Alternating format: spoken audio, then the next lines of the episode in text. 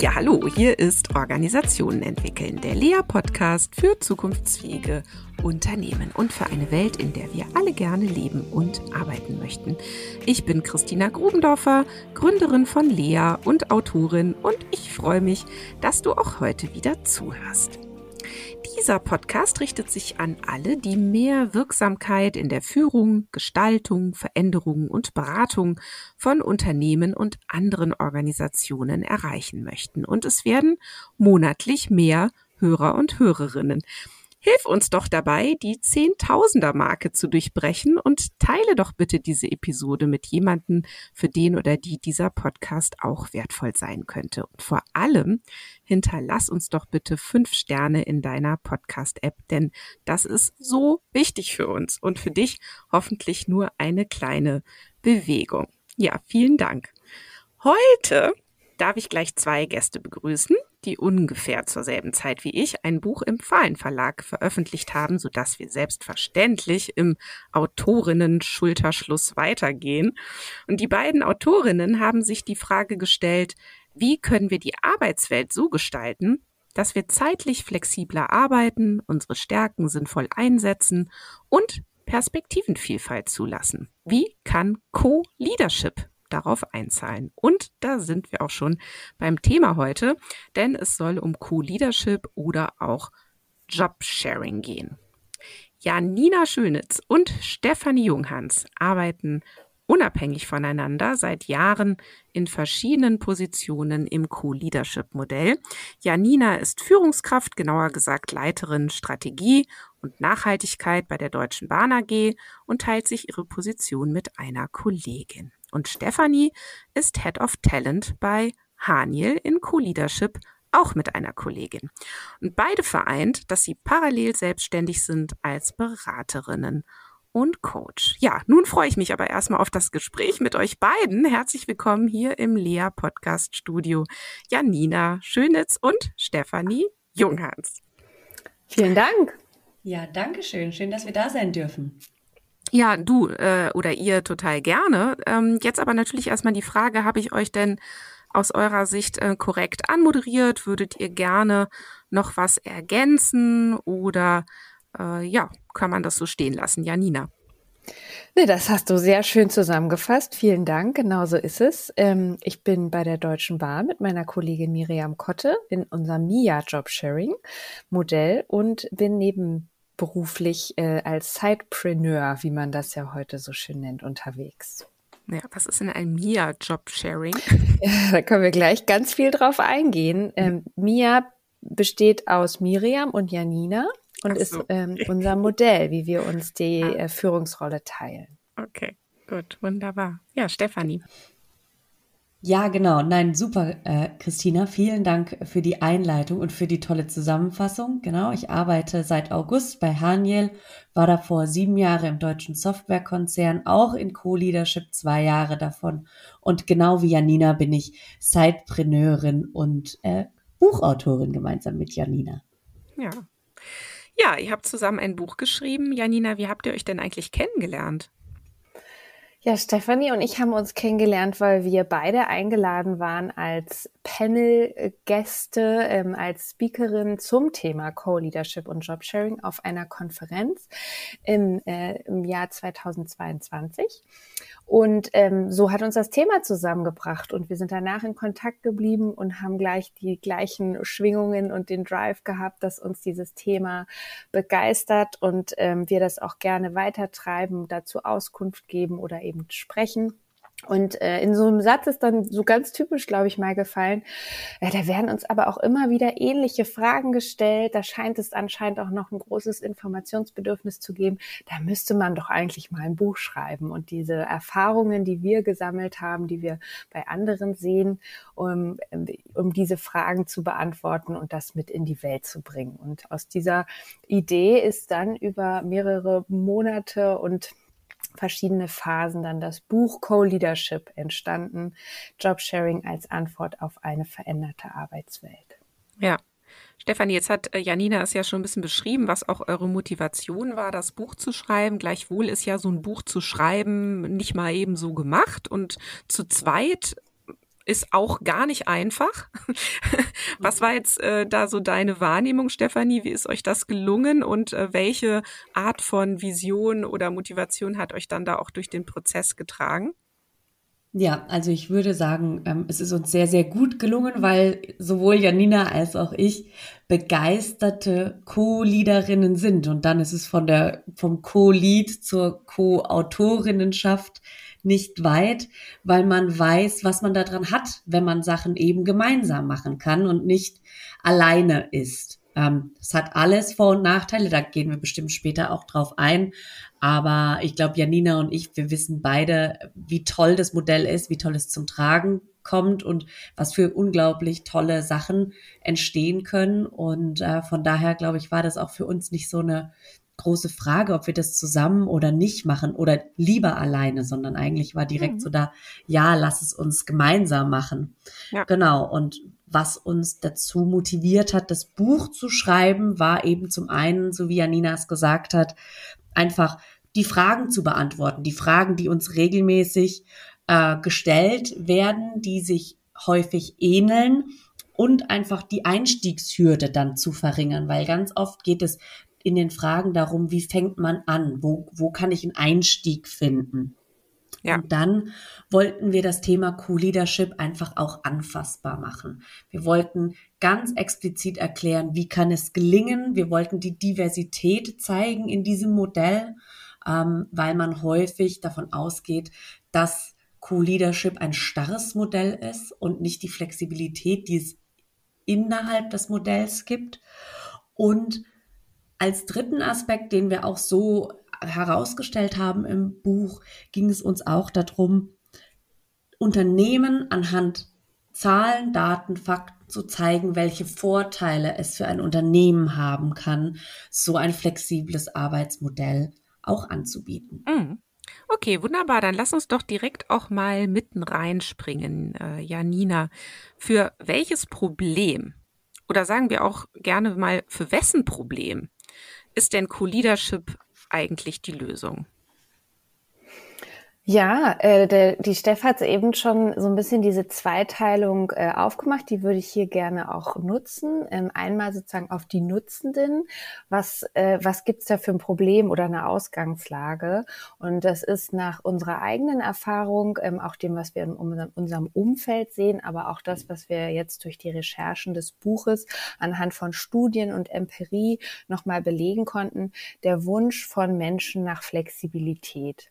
Wir nennen das im Buch auch Lebensphasen ähm, Arbeiten. Also die Menschen möchten flexibel sein, was Arbeitszeit angeht, Arbeitsort angeht, ähm, auch die, die Ausübung der Rolle, der Aufgaben, ähm, da gibt es einfach einen großen Wunsch, ähm, das anzupassen und zwar nach den eigenen Bedürfnissen. Und diese Bedürfnisse können sich eben in unterschiedlichen Lebensphasen auch verändern. Und so sollte sich dann die Arbeit und ähm, das Wirken dort auch verändern können. Mhm. Und der zweite Teil, den Stefanie eben angesprochen hat, ist der Blick der Unternehmen.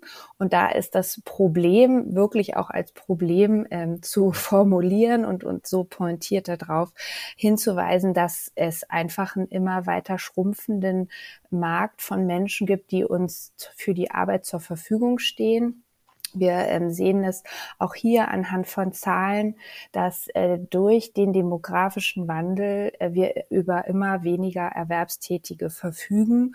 Und die Unternehmen merken das schon heute. Es gibt einen Fachkräftemangel und die Fachkräfte, die da sind, ähm, von denen wird nach unserer Meinung das Potenzial nicht voll ausgeschöpft. Es gibt immer noch Gruppen, die eigentlich gerne mehr oder anders arbeiten wollen, aber denen das nicht ermöglicht wird. Eins, nicht das einzige, aber eins der Beispiele, das hier auch immer wieder rangeführt wird, sind Frauen ja, ähm, welche Rahmenbedingungen gibt es, um auch Frauen in Führung zu, ähm, zu heben, zu bekommen? Da ist einfach noch ein großes Potenzial, was Unternehmen dringend heben möchten und müssen, um zukunftsfähig zu sein und auch in Zukunft über Talente und Nachwuchskräfte und ähm, Kolleginnen und Kollegen zu verfügen. Mhm. Okay, wunderbar. Also nur noch einmal so zur Zusammenfassung. Ich habe so den Eindruck, so im, im Ursprung ähm, habt ihr erstmal so vom Menschen ausgedacht, ne? der Sinnsucht, der Vereinbarkeit von Familie und äh, Arbeit oder von privaten Interessen und Arbeit äh, sucht. Und dann matcht es natürlich ganz gut mit dem, mit der Not in der sich viele Unternehmen befinden, nämlich ähm, einfach auch nach Lösungen dafür zu suchen, dass nicht mehr genügend ähm, Arbeitskräfte zur Verfügung stehen. Das heißt, es gibt eine, eine Machtumkehr am Arbeitsmarkt und die Arbeitnehmer und Arbeitnehmerinnen ähm, diktieren den Arbeitgebern sozusagen ihre ihre Bedingungen, ja, und das macht es, ähm, das macht es erst möglich. Oder Stefanie, wie würdest du sagen? Ja, es ist äh, spannend, ähm, was du gerade sagst. Ich denke gerade an äh, Frederic Laloux und die Thiel Organization. Ähm, und die Frage, die ich mir dahinter stelle, ist, ja, können nicht Organisationen einfach von sich heraus anbieten, dass etwas flexibel ist? Es tut ihnen ja nicht weh. Aber natürlich, Unternehmen müssen profitabel sein und müssen Umsatz machen. Also man muss erfolgreich am Markt sein. Äh, eine Organisation hat ja ähm, auch einen Zweck, ähm, die es zu erfüllen hat. Aber in diesem Zweck und wenn das gegeben ist, warum sollte man nicht Arbeitsbedingungen anbieten, die lohnenswert für alle sind, also die der Organisation nicht wehtun in Hochkomma und äh, die aber eine Arbeitswelt schaffen, in der jemand gerne zum Arbeiten geht. Und ähm, da ähm, spielt mit Sicherheit die Machtumkehr eine, eine Rolle und dass wir eben hin zu einem Arbeitnehmermarkt gehen und weg von einem Arbeitgebermarkt. Äh, nichtsdestotrotz gibt es ja auch heute Organisationen, die eben mit dem Ansatz reingehen, äh, ja, wir müssen profitabel sein, aber ja, wir wollen auch, dass unsere Mitarbeitenden gerne zur Arbeit kommen. Hm. Ja, na klar. Also ich äh, könnte mir schon vorstellen, dass man da so da drauf schauen kann, zu sagen, dass Unternehmen ja auch Interesse daran haben, einfach auch ein attraktiver Arbeitgeber zu sein ne? und eben auch ein Umfeld zu schaffen, jetzt mal unabhängig davon, wie groß die Auswahl der Menschen ist, die für das Unternehmen arbeiten wollen, aber die einfach auch ein Interesse daran haben, dass die Menschen, die da sind, äh, eben auch gerne da sind und natürlich auch ihre Leistungsfähigkeit am besten entwickeln können, indem sie auch in Modellen arbeiten, in denen sie ähm, ja ihre PS überhaupt auf die Straße bringen können und wollen. Ne? Absolut. Ähm, vielleicht noch mal so ein Blick auf noch ein Problem, das ja Unternehmen ähm, heutzutage haben. Janina, ähm, es gibt ja dieses Narrativ. Also das wird immer wieder äh, genutzt gerade. also ob das nun wirklich stimmt oder nicht, ne, das würde ich auch gerne noch mal wissen. Aber zumindest heißt es immer wieder, dass junge Menschen keine Lust mehr auf Führung haben. Ja, einfach weil Führungsjobs äh, so wahnsinnig anstrengend sind oder weil sie eben auch immer, weil es immer komplexer wird, ähm, ein Unternehmen zu führen, eine Abteilung, ein Team zu führen, ähm, geteiltes Leid ist halbes Leid oder was ist hierzu das Credo von Co-Leadership? Janina. Mhm. Also grundsätzlich ähm, haben auch wir Zahlen ähm, recherchiert und gefunden, die deine Hypothese oder das ähm, ja dieses Phänomen bestätigen, dass ähm, eben junge Menschen, äh, wenn man ähm, und Uni-Absolventinnen heute befragt, eigentlich nur noch neun Prozent dieser sagen, dass sie eine Führungsposition anstreben. Ähm, das ist also wirklich ein geringer Teil. Und ich fand das ganz schön, wie du es zusammengefasst hast und würde das auch so stützen dieses Narrativ, dass äh, die, die jüngeren Generationen faul wären und deswegen keine Lust mehr hätten auf diese Jobs, das äh, kann ich so nicht bestätigen, weder äh, anhand von Studien noch anhand von meinen eigenen Erfahrungen. Ich glaube ähnlich, ähm, wie wir es in den Fragen vorher hatten, dass wir schon auch zu einer Veränderung von Sinn und Wirksamkeit kommen und dass ähm, Menschen, vielleicht auch jüngere Menschen, sich eine andere Art von Arbeit wünschen, bei der sie sehr leistungsbereit sind und, und alles geben wollen, aber die sich an anderen Kriterien der Wirksamkeit misst. Und habe ich eine Führungsrolle, habe ich, bin ich in der Hierarchie auf aufgestiegen, habe ich Schulterklappen, ist für viele nicht mehr das Kriterium, nach dem sie Erfolg und Wirksamkeit messen. Ähm, das äh, wäre so ein bisschen mein Blick darauf. Das heißt, Führung per se ist nicht mehr für alle so interessant. Und ähm, ich glaube, dass Co-Leadership hier ein guter Weg ist, ähm, auch noch mehr von diesen Zielgruppen ähm, in die Führung zu bringen und damit auch wichtige Perspektiven, wichtige Kompetenzen und auch einfach ein wichtiger Pool an, äh, an Talenten für diese Rollen zu gewinnen, weil Co-Leadership eben die notwendige Flexibilität mitbringt, also zum Beispiel Arbeitszeit anders zu gestalten, die aber auch die Flexibilität in der Aufgabenverteilung mitbringen kann. Ähm, also ich, äh, ich nenne das gerne stärkenbasiertes Arbeiten, sich mit jemandem aufzuteilen, zu sagen, du machst das, ich mach das und dann sind wir insgesamt hinterher schneller und ähm, glücklicher, weil jeder in, einem, in, in seinem Kompetenzzentrum äh, wirken konnte und arbeiten konnte und dennoch bin ich für das Gesamte verantwortlich und lerne noch was von meinem, meiner Tandempartnerin das ist was, was ich glaube, viele Zielgruppen spannend und interessant finden. Und dieses geteiltes Leid ist halbes Leid kann ich persönlich auch unterstützen oder bestätigen, so, so schlimm das manchmal klingt, aber ähm, nicht alle Aufgaben und auch ähm, ähm, ja, Herausforderungen, die eine Führungskraft im täglichen Arbeiten bewältigen muss, sind einfach, die sind manchmal belastend, ähm, schwierig zu jonglieren und hier jemanden an der Seite zu haben mit einem Co-Leadership-Partner, Partnerin, ähm, ist für mich eine attraktive Art der Arbeit und glaube ich ist auch für viele attraktiver, ähm, das so zu probieren und auszuprobieren und damit bekommen wir Kolleginnen und Kollegen in diese Rollen, die es sonst nicht äh, für sich in Erwägung ziehen würden. Woran kannst du erkennen, dass dein Unternehmen Handlungsbedarf im Hinblick auf Führung hat? Stelle dir und deinen Kollegen die folgenden drei Fragen. Erstens, bewegen sich Ideen weder vertikal noch horizontal des Unternehmen? Zweitens, behindern sich Führungskräfte gegenseitig, statt sich zu beflügeln? Drittens, wird wenig über die Zukunft gesprochen? Wenn Handlungsbedarf im Thema Führung besteht, dann wende dich gerne an uns bei Lea. Wir sind deine Spezialisten für die Führungsentwicklung in deinem Unternehmen. Wir arbeiten mit dir in Co-Kreation und auf Augenhöhe zusammen. Wir bringen jahrelange Erfahrung mit und bearbeiten deine Herausforderungen mit viel Substanz. Wir werden von anderen Beratungsunternehmen als Thought Leader bezeichnet. Das freut uns. Doch das Vordenken ist für uns nur ein Mittel zum Zweck, nämlich dich besser zu machen. Wir stehen für einen Blick auf die Dinge, der oftmals gegen den Mainstream geht. Das ist nicht immer nur bequem, aber wirksamer. Davon sind wir überzeugt. Führung wirksamer machen mit Lea. Sichere dir jetzt deinen unverbindlichen Kennenlerntermin für das Jahr 2024. Schreib mir direkt oder nutze dafür das Kontaktformular auf unserer Website www.become-better.org. Weiter geht's mit dem Podcast.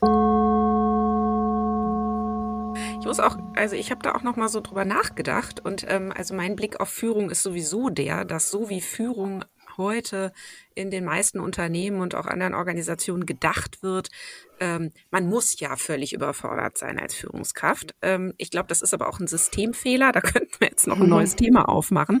Aber ich kenne selten eine Führungskraft, die wirklich in allen Bereichen, die von ihr abgefordert werden, ähm, exzellent ist. Und ähm, das ist aber auch völlig in Ordnung, weil ähm, da muss man ja schon eine Heldin oder ein Held sein, um das alles wirklich in so einer hohen Qualität ähm, liefern zu können.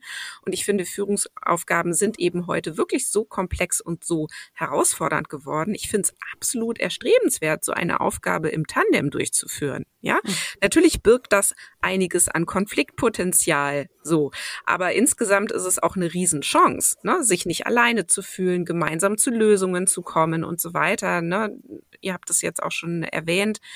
Und wahrscheinlich würde sich die Führungsqualität in Unternehmen ähm, dadurch auch insgesamt stark verbessern lassen, wenn man das noch viel stärker so denken würde, dass eine Führungsposition eigentlich gar nicht von einer Person ausgeführt werden kann. Mhm. Ja. Wie seht ihr das, Stefanie? Ja, absolut. Also würde ich genauso unterschreiben und man kann das ja dann eben noch weiterdenken. Ne? Also es muss ja nicht bei Co-Leadership oder bei, äh, eben da stehen bleiben, dass man eine Führungsposition auf zwei Schultern aufteilt oder auf zwei Köpfe, sondern natürlich, wenn die Organisation reif genug ist, wenn das Team reif genug ist, dann können wir in Richtung Shared Leadership gehen als Überbau ähm, eben genau zu dem, was du sagst. Die Anforderungen, die es an Führungskräfte gibt und die gewachsen sind, Gott sei Dank, ähm, kann die eine einzelne Person in Perfektion heute noch abliefern? Und ich bin da bei dir. Ich glaube nicht, da muss man schon wirklich sehr, sehr erfahren sein, viele Jahre, viel an sich selber arbeiten. Es hat ja auch viel mit Selbstreflexion zu tun um das leisten zu können. Also warum nicht die Führungsaufgabe verteilen? Ja. ja. Aber natürlich, also Shared Leadership, also die Führungsaufgabe, eine Rolle komplett aufzulösen und in ein Team beispielsweise zu geben, das hat natürlich ähm, ganz andere Implikationen. Ähm, ja, und ja, das halte ich auch für ähm, recht problematisch. Aber gut, bleiben wir noch mal hier bei unserem Fokus gerade. Ähm, äh, Janina, die Idee ne, basiert ja im Ursprung auch darauf, dass es möglich sein soll, zum Beispiel trotz Teilzeitarbeit anspruchsvolle Tätigkeiten in einem Unternehmen ausüben zu können. Ich glaube, du warst es, die eben auch schon mal das Stichwort Frauen genannt hat. Ich meine, Frauen sind ja zum Glück so schlau und haben schon lange verstanden, dass Arbeit eben ähm, äh, nicht das Leben ist und auch vielleicht sogar nicht das halbe Leben, sondern dass es auch noch viele andere tolle Dinge gibt, die man in seinem Leben tun kann und sind ja deswegen auch tatsächlich häufig gar nicht bereit, ähm, da jetzt in so üblichen äh, Denkmodellen zu verweilen oder in diesen ähm, althergebrachten Arbeitszeitmodellen zu denken und zu funktionieren. Und ähm, jetzt dachte ich aber beim Lesen des Buchs, dass das dass diese, dass diese Annahme, ne, also zu sagen, anspruchsvolle Tätigkeit trotz Teilzeitarbeit, ja irgendwie auch auf einem Irrglauben basiert, dass man nämlich anspruchsvolle Tätigkeiten nur ausüben könne, wenn man da 40 Stunden oder mehr die Woche dran arbeitet. Aber das ist doch gar nicht der Fall, oder? Janina. Das äh, sehe ich genauso. Das ist nicht der Fall. Nun gibt's ja auch ganz viele verschiedene Arbeit, ja. Und ich will mhm. auch überhaupt nicht alles über einen Haufen ähm, werfen. Es gibt sehr anspruchsvolle Projekte, die in Teilzeit äh, gemacht werden und dann ist die Person einfach nur mittwochs und donnerstags dafür da und arbeitet da dran. Und das ist ein, ein singuläres, punktuelles Thema und das ist eine sehr anspruchsvolle Arbeit, aber das lässt sich so gut organisieren.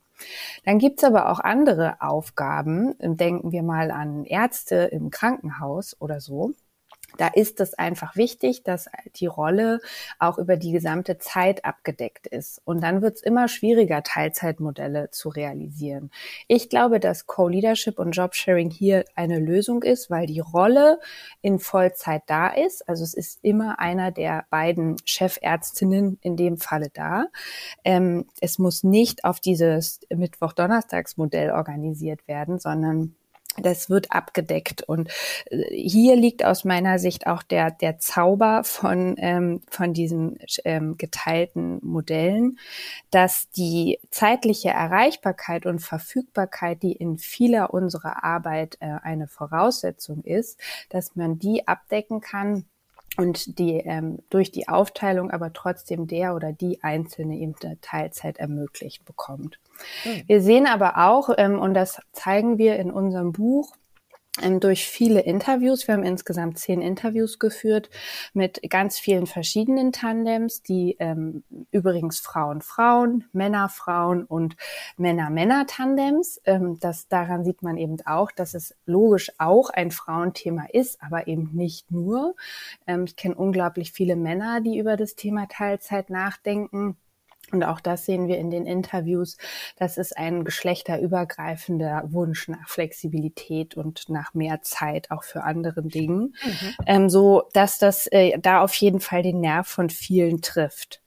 Darüber hinaus ist uns nochmal wichtig zu sagen, dass Jobsharing und Co-Leadership eine Möglichkeit ist, auch in Teilzeit verantwortungsvolle Rollen wahrzunehmen, dass aber auch die Modelle ist mittlerweile ähm, so, dass man die so weiterentwickeln kann, dass es nicht nur die Flexibilisierung der Arbeitszeit beinhaltet, sondern eben auch die anderen Aspekte, die wir schon genannt haben. Ne? Also die, die Aufteilung nach Stärken, die Rollen, ähm, anders auszugestalten, auch vielleicht über ähm, Aufteilung, Arbeitsorte nachzudenken. Also die Zeit ist aus meiner Sicht nur eine von vielen Facetten und wir sehen auch viele Beispiele von ähm, Tandems, die bis zu Vollzeit arbeiten. Also auch für Menschen, für die Teilzeit überhaupt nicht der Motivator ist, sondern die sagen, nee, ich arbeite voll, die Zeit ist für mich nicht das Problem mhm. ähm, haben ein Interesse an ähm, Co-Leadership aus den eben genannten anderen Gründen. Und wir sehen eben auch 80, 80 oder sogar 100, 100 Prozent Arbeitszeit in Tandems.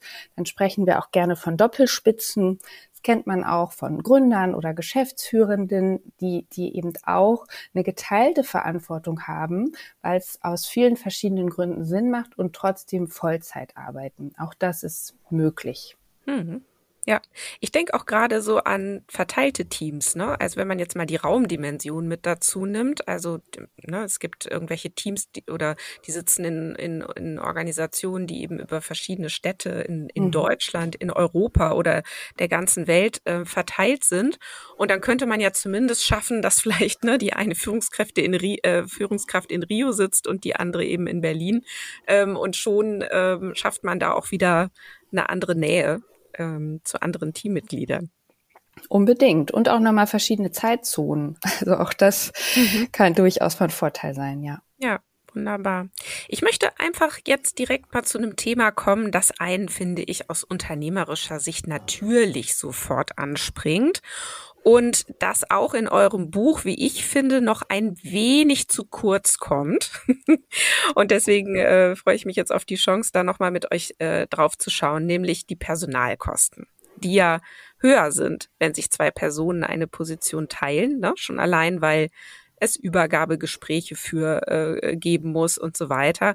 Und wenn ich euch richtig verstehe, dann empfiehlt ihr sogar eine Position mit 60, 60 Prozent Arbeitszeit zu besetzen oder sogar mit 80, 80. So.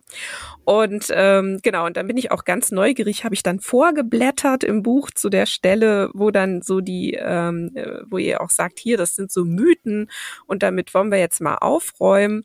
Und äh, ja, und mich, mich hat's noch nicht so hundertprozentig überzeugt. Also warum sollten Unternehmen hier rein investieren. Also damit schaffen sie dann fast eine zweite Stelle, äh, wo sie dachten, mit nur einer Stelle auskommen zu können. Wo kann ein Unternehmen diese Kosten dann wieder einsparen? Oder inwiefern lohnt sich diese Investition? Ja, sagt euch, sagt doch mal eure Lieblingsargumente. Ähm, ähm, vielleicht erstmal Stefanie. Ja, ähm, ich finde das spannend, äh, welche Themen du gerade aufgemacht hast. Deshalb, ich fange mal an mit denen, die mir jetzt, ähm, die mich jetzt am meisten angesprungen haben und äh, Janina kann dann weitermachen. Du hast ähm, A, würde ich gerne sagen, also unsere Empfehlung ist 60-60, was nicht heißt, also damit beginnend eine Co-Leadership-Stelle, was nicht bedeutet, dass wir nicht auch Stellen kennen, die 50-50 sind. Mhm. Die erfordern einfach sehr viel Disziplin. Ähm, aber ich glaube, Janina und ich sind uns einig darüber, dass wir immer sagen, es muss zum Unternehmen und es muss zur Person passen. Und da ist auch der erste Punkt, was Unternehmen selber entscheiden dürfen. Unternehmen dürfen vorgeben, in welchem Rahmen sie Co-Leadership anbieten möchten. Ähm, und dann zum zweiten Aspekt, den ich gerne ähm, benennen möchte, ist, eben wenn man zum Beispiel auch zwei Menschen hat in 100 Prozent, da möchte ich mal einfach ganz spitz sagen, dann bekommt man zweimal 100 Prozent Arbeitskraft, also zweimal 40 Stunden. Diese Arbeitskraft ist ja da, sie besteht im Unternehmen. Die geht einem Unternehmen nicht verloren. Die Frage ist, was machen diese, was macht, machen diese zwei Personen wenn sie jeweils 100 Prozent arbeiten, also jeweils 40 Prozent zur Verfügung stellen. Und ich würde jetzt einfach mal behaupten, dass wenn eine Person 40 Prozent Stunden. ein Unternehmen Stunden, gibt, ne? Ja. Mhm. 40 Stunden, ja, Entschuldigung, 40 mhm. Stunden in ein Unternehmen gibt, dann tut sie das, weil sie der Meinung ist, dass es so viel Arbeit gibt. Das kann ein Sonderprojekt sein, das kann zusätzliche Aufgaben sein, also eine zusätzliche Rolle oder Position, die die Person vielleicht noch inne hat. Ähm, und es ist immer so, und so stellen wir das auch im Buch dar, dass wir sagen, eine Führungsaufgabe ist insgesamt 100 Prozent. Die wird aufgeteilt zwischen den zwei Co-LeaderInnen. Und die restliche Zeit, sofern sie mehr als 50 Prozent arbeiten, gehen in weitere Tätigkeiten. Und mhm. das kann gehen von einfach inhaltlich mit dem Team mitarbeiten, Projekte im Team übernehmen oder Sonderprojekte übernehmen oder, und das ähm, Beispiel haben wir auch in den Interviews, eine weitere Rolle, eine weitere Funktion in einem anderen Bereich in dem Unternehmen zu übernehmen. Das heißt, da geht nichts verloren. Da geht keine Arbeitszeit verloren. Und ich habe es vorhin ja auch gesagt, Unternehmen müssen absolut unternehmerisch handeln. Genau, also das sind die Sachen, die mir jetzt mal äh, von der vielleicht weicheren Seite entgegengesprungen mhm. sind. Und dann übergebe ich mal an Janina, die das vielleicht noch mit weiteren Zahlen hinterlegen möchte. Ja, gerne. Also ich stimme dem zu, genauso wie du es gerade gesagt hast, Stefanie. Vielleicht auch nochmal, um es in, nochmal in anderen Worten zu sagen. Du hast gesagt, da, da geht dem Unternehmen nichts verloren. Ähm, so wie ich deine Frage, Christina, auch rausgehört habe, ist ja manchmal so ein bisschen der Vorwurf nach so einer Art Luxus. Ne? Also jetzt hat vorher eine gemacht und jetzt machen das zwei. Ja, trinken die da jetzt Kaffee oder lassen die sich da jetzt halt besonders viel Zeit? Das ist ja das, was, was Stefanie eben meinte. Nein, das ist nicht so ähm, sondern diese Arbeitszeit kommt dem Unternehmen zugute ähm, für die Führung, eine hohe Qualität an Führung für eben zusätzliche Aufgaben, so wie Stefanie das eben äh, dargelegt hat. Hinzu kommt, dass wir ähm, auch hier, wenn wir in, äh, in Studien schauen, in Befragungen, auch hier den unternehmerischen Wert von Co-Leadership sehen. Das ist ja im Grunde ein Business Case. Ja? Also wir überlegen, was zahlt ein Unternehmen an Personalkosten, an weiteren Kosten, um jetzt eben äh, ein Tandem auf einer Stelle zu haben und was kommt dafür raus. Wenn wir uns also anschauen, was kommt raus, ist es ähm, Einmal die Qualität.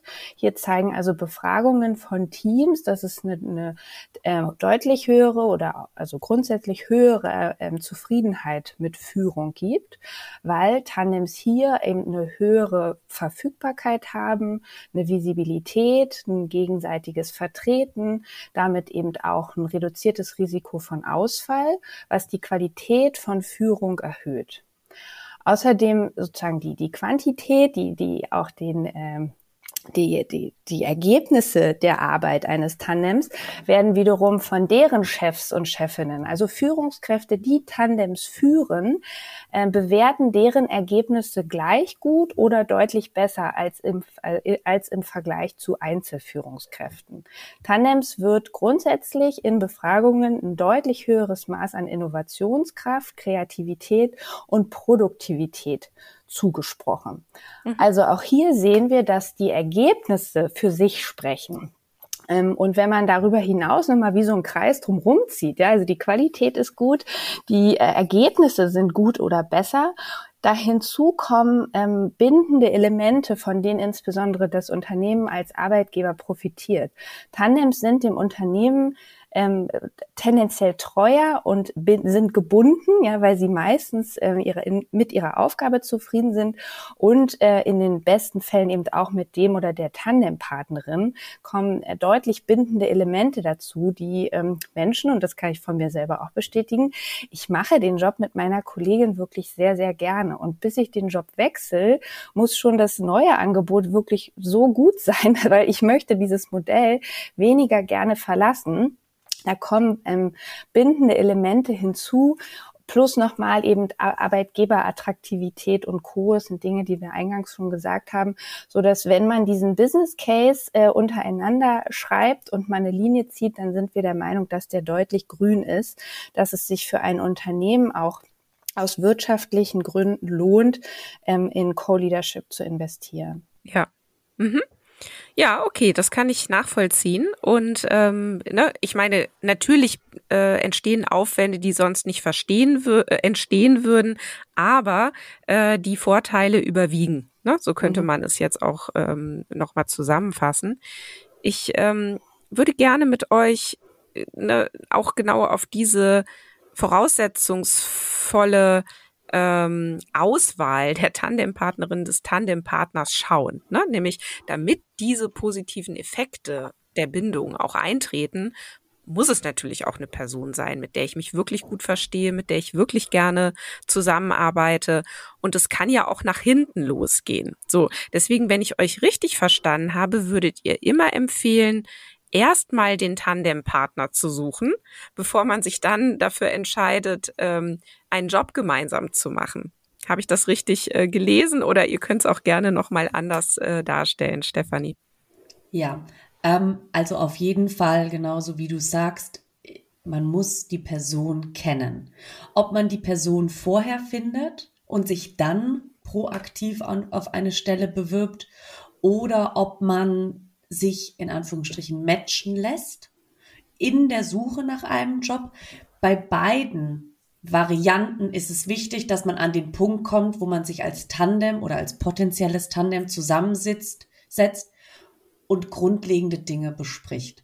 Und diese grundlegenden Dinge, die man besprechen sollte, bevor man einen Job annimmt, dann oder den Arbeitsvertrag unterschreibt, sind, äh, was sind meine Werte und überlappen, stimmen meine Werte mit deinen Werten überein? Was ist mein Verständnis von Führung? Stimmt mein Verständnis von Führung mit deinem Verständnis von Führung überein? Und wollen wir für diese Rolle, für diese Position, wollen wir das Gleiche? Also haben wir eine oder können wir uns auf eine gemeinsame Vision, auf gemeinsame Ziele, die wir mit dieser Rolle erreichen wollen, einigen? Haben wir da das gleiche Grundverständnis.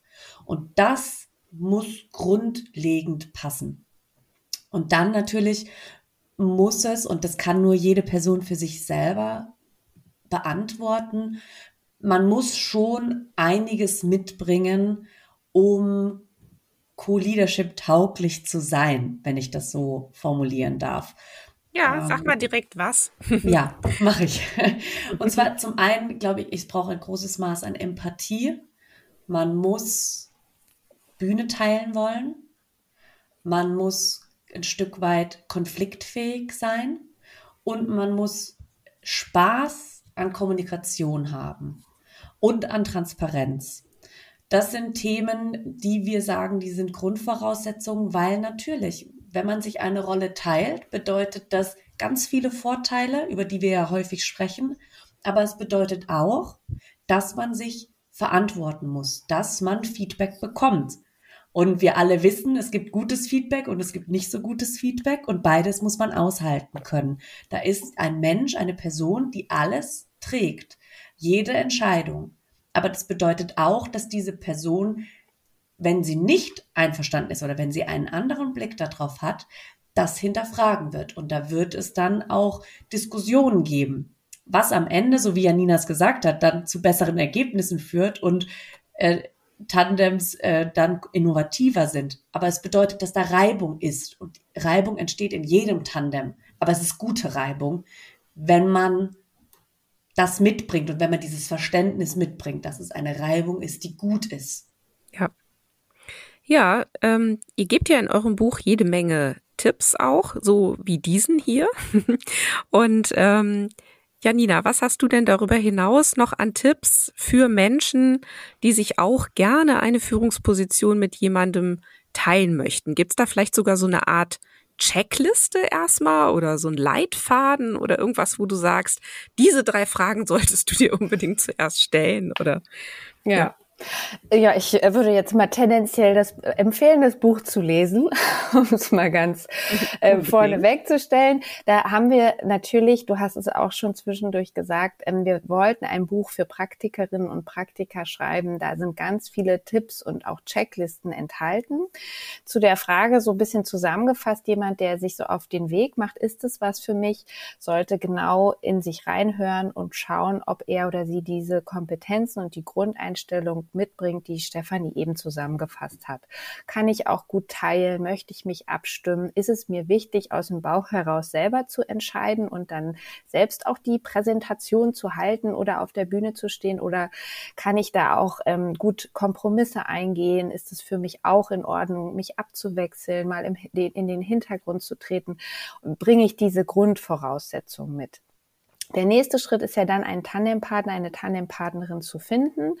Ähm, dafür raten wir immer, ähm, in den eigenen Netzwerken darüber zu sprechen, dass man sich dafür interessiert, weil dann oft ähm, aus, äh, ja, aus Zufällen, aus Gesprächen, aus wiederum, ich kenne da auch jemanden, ähm, viele spannende ähm, Matches entstehen können. Darüber hinaus gibt es mittlerweile auch Plattformen und Internetanbieter, ein bisschen wie beim Dating. Man kann auch viel Unterstützung finden.